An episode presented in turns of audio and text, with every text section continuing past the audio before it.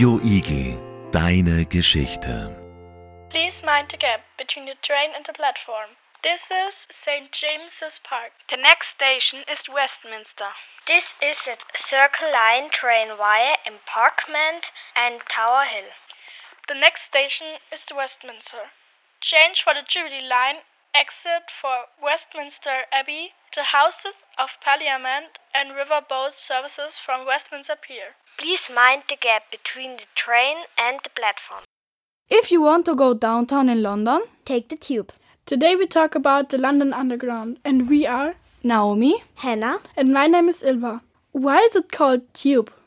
I know why. Because when the London tube was built, the workers needed to breathe underground. That's why they put tubes in the ground so that the workers could breathe. Underground? What do you mean by underground? The trains are under the ground.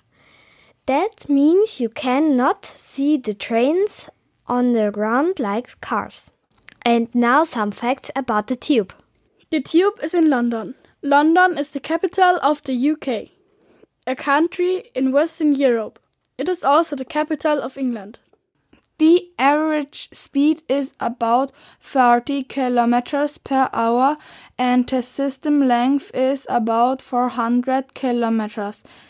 The most popular lines are Central Line, Northern Line, Jubilee Line and the Piccadilly Line. If the train's too late or too early, the train is not allowed to open its doors. There are 11 different lines and they have different colors. What was the first line? The first line was operated in 1863, the Metropolitan line. It is purple. The first carriages were made of wood and pulled by steam locomotives, but modern carriages are completely different. Today there are 270 different stations.